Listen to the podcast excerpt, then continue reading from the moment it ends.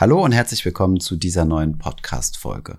In der heutigen Folge geht es um ein Altersvorsorgeprodukt. Sicherlich ist euch die Riester-Rente schon bekannt und die Riester-Rente hat einen kleinen Bruder, die sogenannte Rürup-Rente, die deutlich weniger bekannt ist. Und genau um diese Rürup-Rente geht es in dieser Folge. Wir erklären, wie die Rürup-Rente funktioniert und natürlich sprechen wir auch darüber, ob die Rürup-Rente ein sinnvolles Altersvorsorgeprodukt ist. Viel Spaß bei der Folge.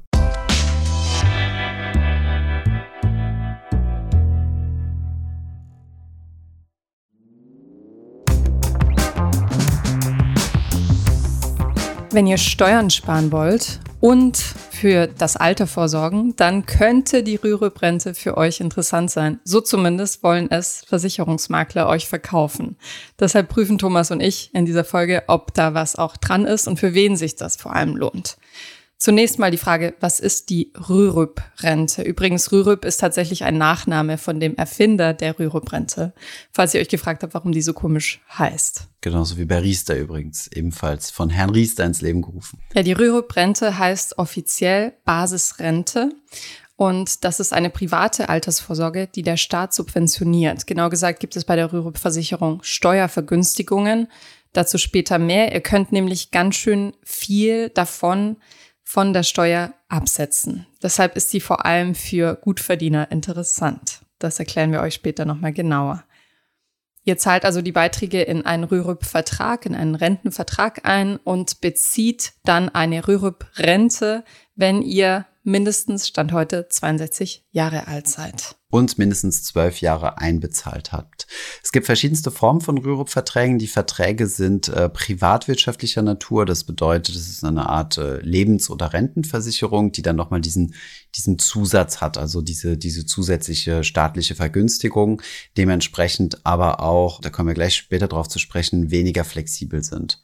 Also die Rürup-Rente ist so ziemlich das Produkt so im privaten Vermögensaufbau, was sich am meisten so an die gesetzliche ähm, Rentenversicherung anlehnt, ist aber nicht umlagefinanziert. Also die Rentenversicherung, die deutsche Rentenversicherung ist ja umlagefinanziert. Das, was wir heute einbezahlen mit unseren Beiträgen, dient quasi, also umgangssprachlich gesprochen, dazu, morgen den Rentnern ihre Rente auszubezahlen.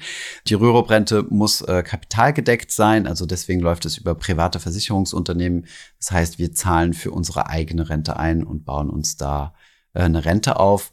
Und die Idee kommt vor allem daher, also die, diese Rürup-Idee kommt vor allem daher, dass man selbstständige Freiberufler äh, eine Möglichkeit bieten will, wie so eine Art äh, in die Rentenversicherung einzubezahlen, aber kapitalgedeckt weil Selbstständige und Freiberufler ja die Wahl haben, ob sie freiwillig in die deutsche Rentenversicherung einbezahlen oder nicht. Genau, das kommt dann immer auch auf den Berufszweig an. Allgemein kann aber jeder und jede eine Rürup-Rente abschließen und es gibt ganz verschiedene Arten von Rürup-Verträgen und Kombi-Verträgen, die zum Beispiel auch noch eine BU mit einbeziehen kommen wir dazu, wie die Rürup-Rente aufgebaut ist. Dazu ein kleiner Ausflug in die Altersvorsorge in Deutschland allgemein. Und zwar kann man die in drei Schichten einteilen. Schicht eins ist die Basisvorsorge. Das sind die gesetzliche Rentenversicherung, in die die meisten Angestellten in Deutschland einzahlen, die Rürup. Versorgungswerke wie zum Beispiel, ich war eine Zeit lang im Presseversorgungswerk angemeldet oder ähnliches. Schicht zwei sind dann staatlich geförderte Vorsorgen wie die betriebliche Altersvorsorge oder der altbekannte Riester-Vertrag. Und Schicht 3 sind dann äh, schließlich die privaten Vorsorgeverträge, also auch ETFs, Immobilien, Lebensversicherungen jeder Art. Genau. Ich persönlich finde die Aufteilung immer ein bisschen verwirrend, weil das so, so schleichende Übergänge sind irgendwie. Also ich finde zum Beispiel komisch, dass die Rürup-Rente in Schicht 1 zählt, obwohl sie ja vollständig privat ist. Also es ist eine private Vorsorge, müsste also in Schicht 3 sein, ist aber staatlich gefördert und hat viele Eigenschaften von der von der Rentenversicherung, aber kommen wir gleich drauf zu sprechen. Vielleicht sprechen wir erstmal drüber, welche Möglichkeiten es überhaupt gibt. Also wir sagen, es sind private Verträge, das heißt, du suchst dir selbst einen Versicherungsanbieter, also in der Regel sind es Versicherungsanbieter, heraus und ähm, kannst dir dann deinen entsprechenden Vertrag aussuchen. Welche Varianten gibt es da so? Also es gibt auch da drei Varianten, grob gesagt, grob eingeteilt. Und zwar zum einen die klassische Rürup-Rente. Da weißt du bei Vertragsabschluss schon, zumindest hoffst du, dass du schon weißt, was die genaue Verzinsung ist und die spätere Höhe der Rentenauszahlung. Variante 2 ist die fondgebundene Rürup-Rente, beziehungsweise auch als Fondssparplan möglich. Das ist für Sparer, die auf Rendite hoffen und für die Risiko kein Problem, sondern eine Chance ist. Und in der Regel ist das dann in der Praxis eine Kombination aus klassischer Rente und Fondssparplan. Und als dritte Variante gibt es noch den Spezialfall einer Sofortrente. Das ist für Menschen, die, ich sag mal, 50 plus sind, kurz vor der Rente stehen und die einmalig einen hohen Betrag einzahlen wollen, der dann später als Rürup-Rente ausbezahlt wird. Genau, also klassische Rürup-Rente ist nichts anderes als eine klassische Rentenversicherung, wo es einen Garantiezins gibt, der aber mittlerweile äh, schon sehr, sehr nahe bei Null ist. Ich weiß gar nicht mehr, wo der steht. Ich glaube 0,25 Prozent, aber würde ich jetzt auch nicht meine Hand ins Feuer legen. Fondsgebundene Rentenversicherung ist im Endeffekt ein Teil der Erträge wird in Fonds investiert, aber nicht alles, denn ähnlich wie bei der Riester-Rente müssen die mindestens die eingezahlten Beiträge garantiert werden vom Versicherer. Und wer von Garantie spricht, sagt automatisch auch äh, zu einem großen Teil Nein zu Aktien. Also das muss man auf jeden Fall im Hinterkopf behalten. Und genau eine Sofortrente ist halt einmalig einbezahlen und dann äh, gleich, äh, gleich die Verrentung des Kapitals. Warum macht man sowas? Wenn man einen größeren Kapitalstock hat, kann man dadurch halt das Langlebigkeitsrisiko absichern. Das bedeutet, du bekommst eine lebenslange Rente zugesprochen, egal ob du jetzt nur in Anführungszeichen 75 wirst oder 100 Jahre. Die Versicherung zahlt dir einen gleichbleibenden Zahlung bis an der Lebensende. Auch interessant, dass man da von Langlebigkeitsrisiko spricht. Das ist ja allgemein eher etwas Positives. Genau, das hast du, wenn du dein eigenes Depot hast, trägst du dieses Risiko natürlich selbst. Ne? So angenommen, gehst mit 100.000 Euro in Rente und wenn die 100.000 Euro aufgebraucht sind, dann ist halt Schluss und äh, dieses Risiko, dass halt irgendwann Schluss ist, weil du länger lebst als der statistische Durchschnitt oder als das, was du dir selbst errechnet hast, kannst du dieses Risiko auf eine Versicherung auslagern, die sich das natürlich auch bezahlen lässt. Ne? Also Beispielsweise, ähm, ich kenne die Zahlen jetzt nicht genau, aber angenommen, die durchschnittliche Lebenserwartung liegt bei 82 Jahren, dann werden die annehmen, dass du äh, 86 wirst, also vier Jahre Risikoaufschlag oder sowas. Ja. Wir haben ja schon eingangs gesagt, die Rürup-Rente ist sozusagen der kleine Bruder der Riester-Rente und ich habe mir mal die Zahlen angeschaut, um zu sehen, wie viele Menschen so eine Rürup-Rente überhaupt haben, so einen Rürup-Vertrag einzahlen. Und zwar ist das so, dass 2021 118.900 neue Basisrenten, also Rürup-Rentenverträge abgeschlossen worden sind, laut Gesamtverband Deutscher Versicherer. Und im Vergleich dazu waren es nicht ganz dreimal mehr, aber 310.500 Riester-Verträge in Deutschland. Allerdings, und das ähm, fiel auf jeden Fall auf, als ich in die Zahlen geguckt habe, ähm, bei den Rürup-Renten sind es 39,7 Prozent mehr als im Vorjahr. Also Rürup scheint dieses Jahr zumindest, beziehungsweise letztes Jahr, im Trend zu sein. Und im Bestand sind wieder laut GDV 2,5 Millionen Basisrentenverträge. Im Vergleich zu Riester, da sind es 10,4 Millionen Riester-Verträge in Deutschland. Allerdings ist das nicht als absolute Zahl und damit als Zahl der Menschen zu werten, weil man kann ja theoretisch mehrere dieser Verträge laufen haben und abschließen. Genau, das ist vor allem bei Riester sehr oft der Fall. Das war ein sehr beliebtes Produkt zu verkaufen. Mittlerweile ist Riester ähm, auch reputationstechnisch äh, ziemlich unter die Räder geraten und wird auch politisch äh, immer mehr angezählt. Ähm, von daher sehr interessant, also dass es mit der, dass es mit der Rürup-Rente anders aussieht, weil die Konstruktionsfehler ja eigentlich dieselben sind. Ne? Aber können wir, können wir gleich mal drüber sprechen. Sprechen wir noch zuerst mal über die positiven Seiten. Wir haben ja gesagt, staatlich gefördert. Bei der Riester-Rente ist es ja so, du kriegst äh, eine Zulage und einen eventuellen Steuervorteil. Wie funktioniert das mit der Rürup? Was kriege ich da?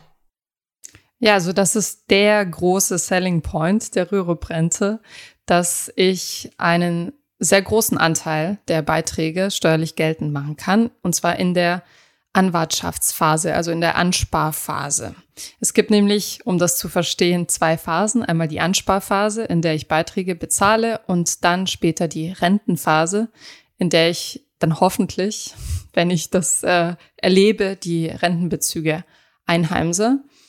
In der Ansparphase ist es so, es äh, steigert sich progressiv, wie viel Prozent ich anteilig von meinen Beiträgen absetzen kann. Und da gibt es einen Höchstbetrag und dann eben nochmal einen Anteil. Und der Höchstbetrag, also in blanken Ziffern, wie viel ich maximal geltend machen kann, liegt 2022 bei 25.639 Euro für Ledige und das Doppelte für gemeinsam veranlagte Ehepaare, also ganz schön viel Geld. Und das steigert sich, wie gesagt, also aktuell 2022 kann ich 94 Prozent meiner Rürup-Beiträge geltend machen. Das heißt, meine Steuerlast um diesen Beitrag dann senken. Das heißt, also wenn ich diesen Maximalbetrag habe, ich kann ein bisschen mehr als das in der Rürup einzahlen und kriege dann fast alles wieder raus. Bis 2025 steigt dann die steuerlich absetzbare Quote auf 100 Prozent. Das heißt, von da an kann ich einfach meine ganzen Beträge bis zu diesem Höchstbetrag absetzen. Genau, das hängt auch damit einher. Also los ging das Ganze 2005 mit 60 Prozent Absetzbarkeit und ist dann jeweils immer um zwei Prozent gestiegen. Ging übrigens auch mit der Besteuerung der Renten einher. Das wurde ja auch in 2005 verabschiedet und dementsprechend äh, ist es keine zufällige Festlegung dieser Prozentsatz, sondern so wie die Besteuerung der Rente steigt, also bis ins Jahr 2040, wenn wir 100 Prozent äh, versteuern müssen der Renten und dementsprechend steigt dann halt auch die Absetzbarkeit der Beiträge äh, in die Basisrente, also in die, in die Rürup-Rente. Du hast gesagt, eine erstaunliche Zahl, 25, also etwas mehr als 25.000 Euro kann man da reinbezahlen. Das ist natürlich ein sehr großer Posten. Normalerweise, also ich weiß so, Werbungskosten sind so circa 1000 Euro und dann äh, hier noch 60 Euro für dies und 20 Euro für das, aber 25.000 Euro ist natürlich schon mal eine Ansage womit man natürlich auch in seiner Steuerprogression sinken kann. Ne? Also wenn man kurz davor steht, einen Spitzensteuersatz zu bezahlen, kannst du dein Einkommen nochmal um bis zu 25.000 Euro drücken. Wird man natürlich nicht machen, alles dort reinbezahlen, aber ähm, in meiner beratenden Tätigkeit früher, sagen wir es mal so verblümt, äh, habe ich einige Leute gesehen, die, äh, die gut verdient sind und die dann diese Rürup äh, voll ausgenutzt haben und gar nicht monatlich reingespart, sondern einfach am Ende des Jahres geguckt, was übrig ist und dann eine große Einmalzahlung. Genau, also für Gutverdiener ist das auf jeden Fall etwas, was man sich mal anschauen kann und sollte, neben den Selbstständigen. Wir haben, um euch das mit den vielen Zahlen noch mal ein bisschen anschaulich zu machen, eine ganz einfache Beispielrechnung. Wenn du 2022 dieses Jahr 10.000 Euro in eine Rürup-Rente einzahlst, kannst du davon 9.400 Euro, also 94 Prozent, steuerlich geltend machen, denn damit hast du ja den Höchstbetrag noch lange nicht ausgeschöpft. Und beim aktuellen Spitzensteuersatz von 42 Prozent erhält man dann 3.948 Euro als Steuerersparnis zurück. Im Vergleich zu ich habe gar keine Rentenversicherung. Also das wäre jetzt jemand, der selbstständig arbeitet. Allerdings hat das Ganze einen Haken. Ihr könnt es euch vielleicht schon denken. Es gibt nichts umsonst.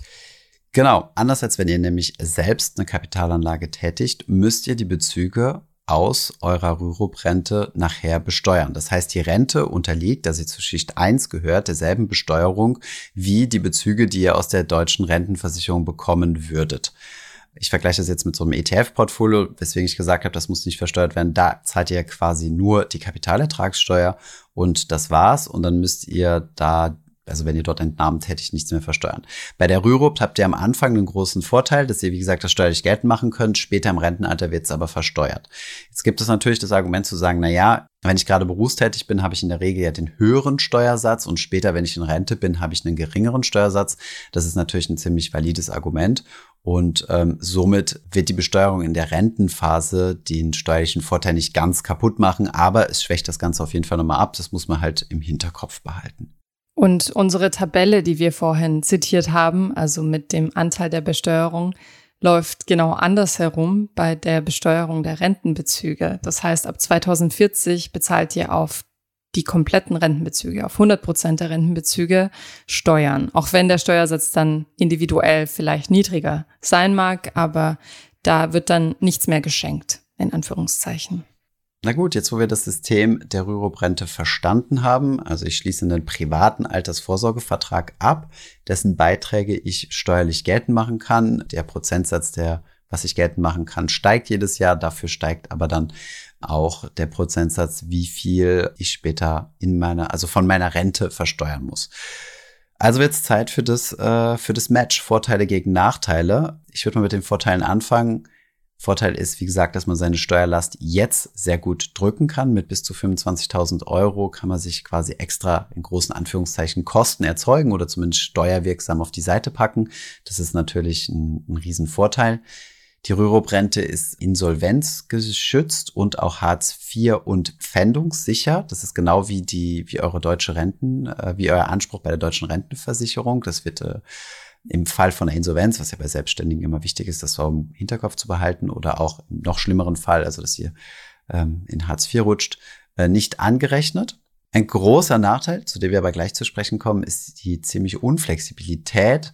Vorteil ist aber, dass man hier eigentlich relativ, oder dass es bei der Rürup-Rente ziemlich üblich ist, größere Sonderzahlungen zu tätigen. Das heißt, viele Leute schließen einen Vertrag ab mit einer relativ geringen Basis, so weiß nicht, 100 Euro im Monat oder sowas und machen dann einmal im Jahr eine größere Sonderzahlung. Das ist, geht natürlich immer, wenn es ein Versicherungsvertrag ist, mit einer Vertragserweiterung einher. Muss man wissen, da können sich die Konditionen auch nochmal verändern und so weiter. Das muss man vorher mit dem Makler abgesprochen haben. Aber genau, grundsätzlich äh, wird es häufig so gemacht.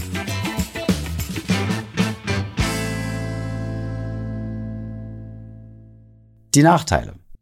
Ja, wir haben ja schon hier und da angesprochen, dass die Rürup-Rente unflexibel ist. Ich will das jetzt mal ein bisschen genauer erläutern. Und zwar ist sie zum einen nicht sehr liquide. Also vor Renteneintritt hast du keinen Zugang zu deinem Geld. Keine Chance. Ihr könnt euren Rürup-Vertrag nur beitragsfrei stellen. Auch das kommt aus dem Vertrag an. Und die Rürup-Rente kann Stand jetzt frühestens mit 62 ausbezahlt werden als monatliche Rente. Auch da habe ich ein, zwei Artikel gefunden, die sagen, ach, vielleicht wird das ja noch hochgesetzt. Schauen wir also mal. Außerdem, die Rürup-Rente kann ganz schön teuer sein. Damit meine ich die Kosten, also die Verwaltungskosten von so einem Rürup-Vertrag. Es gibt da zunächst einmal oft eine Provision, je nachdem, in welchem Kontext ihr sie abgeschlossen habt. Dann gibt es vier Arten von Gebühren. Und zwar einmal einen fixen Betrag, wie bei so einer Kontoführungsgebühr, zum Beispiel 12 Euro pro Jahr. Dann ein Prozentsatz der Beiträge, zum Beispiel ein bis zwei Prozent pro Jahr. Dann ein Prozentsatz des Guthabens, auch das kommt komplett auf den Vertrag an, ab 0,2 Prozent, also eher schlank, bis ein Prozent oder noch mehr. Und bei fondgebundenen Rürup-Verträgen gibt's dann noch den TER, also Total Expense Ratio. Bei aktiven Fonds ist das eben höher als bei ETFs, wie ihr wisst, wenn ihr uns zuhört. Und bei der Auszahlung wiederum fallen dann auch wieder Verwaltungsgebühren an. Also es hört eigentlich nie auf und es klingt vielleicht nach kleinen Zahlen, aber das kann die Rendite, die man zum Beispiel bei so einem fondgebundenen Rürup-Vertrag sich erhofft, schon ziemlich drücken so dass es sich hinterher vielleicht nicht mehr lohnt. Das heißt, wenn ihr mit dem Gedanken spielt, eine Rürup-Rente abzuschließen, dann schaut euch unbedingt die Kostenübersicht an. In Deutschland sind die Versicherer dazu verpflichtet, sie im Produktinformationsblatt anzugeben. Und zwar unter dem Abschnitt Gesamtkostenquote beziehungsweise Effektivkostenquote. Hm.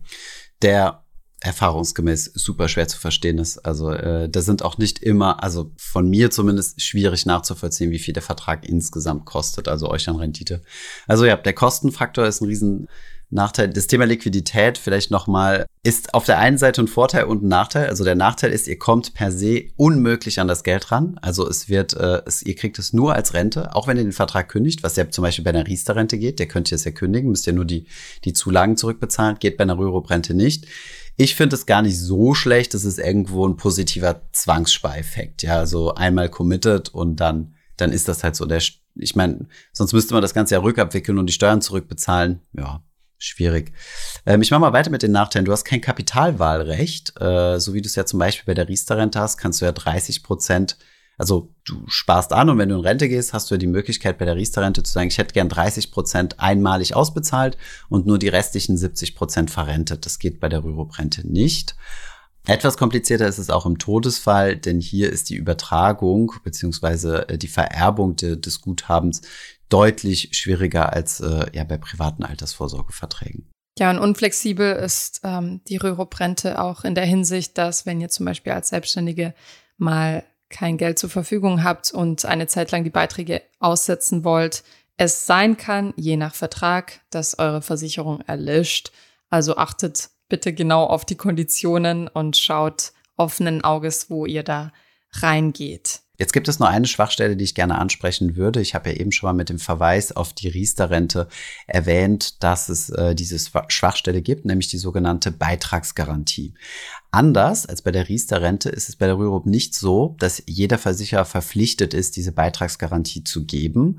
Beitragsgarantie bedeutet, dass zum Eintritt ins Rentenalter alle Beiträge ähm, garantiert sein müssen. Aber es gibt sehr viele Versicherer, die diese Beitragsgarantie trotzdem ähm, mitgeben. Also sehr viele Verträge haben diese Brutto-Beitragsgarantie.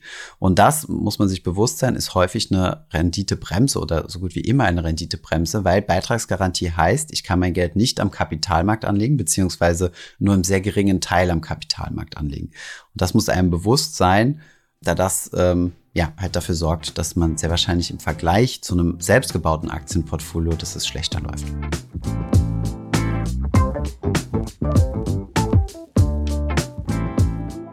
So viel dazu. Wir haben jetzt Vor- und Nachteile für euch abgewogen. Wir haben uns die Steuerseite angeschaut. Kommen wir zu unserem Fazit, zur Frage unserer Folge. Für wen lohnt sich die Rürup-Rente und lohnt sie sich überhaupt?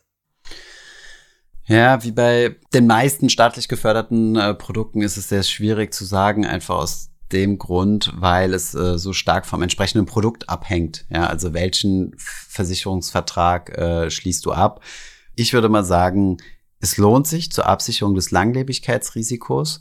Es lohnt sich für all diejenigen, die wissen, dass sie nicht die Disziplin haben, sich diszipliniert eine Altersvorsorge privat aufzubauen, ohne jemals an ihr Depot ranzugehen, sondern die dann doch irgendwann schwach werden und es für einen Urlaub ausgeben oder für andere Ausgaben. Da habt ihr keine Wahl. Das ist wirklich dieser Zwangsspareffekt, ähnlich wie bei einer Immobilie. Wenn ihr erstmal verschuldet seid, dann müsst ihr eure Schulden zurückbezahlen. Ich denke aber, wenn wir es rein aus Rentabilitätsgesichtspunkten betrachtet, fährt man sehr wahrscheinlich mit einer privaten Altersvorsorge, also selbst gemacht, do it yourself, deutlich besser und deutlich freier und deutlich flexibler. Ihr habt ja immer noch die Möglichkeit, das Geld dann später in eine Sofortrente zu investieren, wenn ihr euch das Langlebigkeitsrisiko absichern wollt. Ja, wir haben noch ein paar Faktoren für euch, die ihr euch wenn ihr mit dem Gedanken spielt, einen Rürup-Vertrag abzuschließen, mal genauer anschauen solltet. Und zwar, wie hoch ist das Einkommen? Welche Art von Erwerbstätigkeit liegt vor? Also, wie gesagt, Rürup-Verträge sind eigentlich für Selbstständige konzipiert, die nicht in die gesetzliche Rentenversicherung einzahlen. Wie steht deine Altersvorsorge da? Hast du bereits andere Verträge laufen? Brauchst du diese Rürup-Rente wirklich? Und ähm, du kannst mit unserem Finanzflussrechner deine Rentenlücke berechnen, also die Differenz zwischen deiner voraussichtlichen Nettorente und der Rente, die du dir wünschst, und dann eben schauen, welche Verträge da sinnvoll sein könnten. Und wenn du noch jung bist, aber auch wenn du älter bist, könnte ein langfristiges passives Investment sinnvoller sein, wie Thomas schon gesagt hat. Natürlich spielt da auch eine Rolle, wie viel Sicherheit brauchst du, wie viel Flexibilität brauchst du, was fühlt sich richtig an. Und ja, man sollte sich das auf jeden Fall genauestens überlegen, weil man kommt nicht wirklich raus. Beziehungsweise man kann nur beitragsfrei stellen. genau. Wir haben noch die Einschätzung von Verbraucherschutz an uns angeschaut. Und zwar hat die Stiftung Warentest sich Rürup-Verträgen angenommen und äh, ein ziemlich ernüchterndes Fazit gezogen und auch wenigen Verträgen eine gute Note gegeben.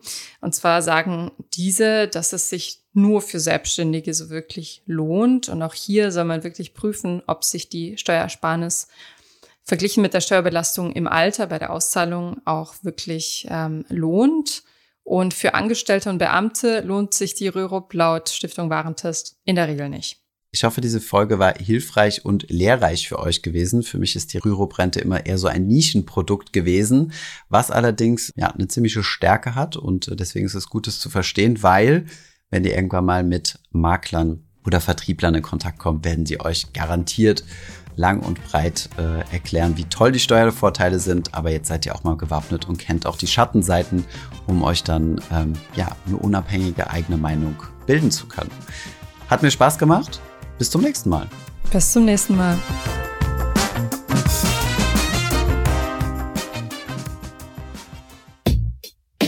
Ich hoffe, diese Podcast-Folge hat dir gefallen. Wenn ja, dann zöger doch nicht in deinem Umfeld über diesen Podcast zu sprechen, bei Freunden und Bekannten.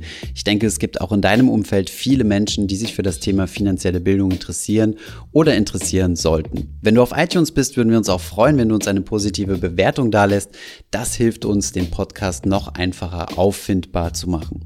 Alle wichtigen Links und Verweise findest du wie immer in den Show Notes zu diesem Podcast. Vielen Dank fürs Zuhören und bis zum nächsten Mal.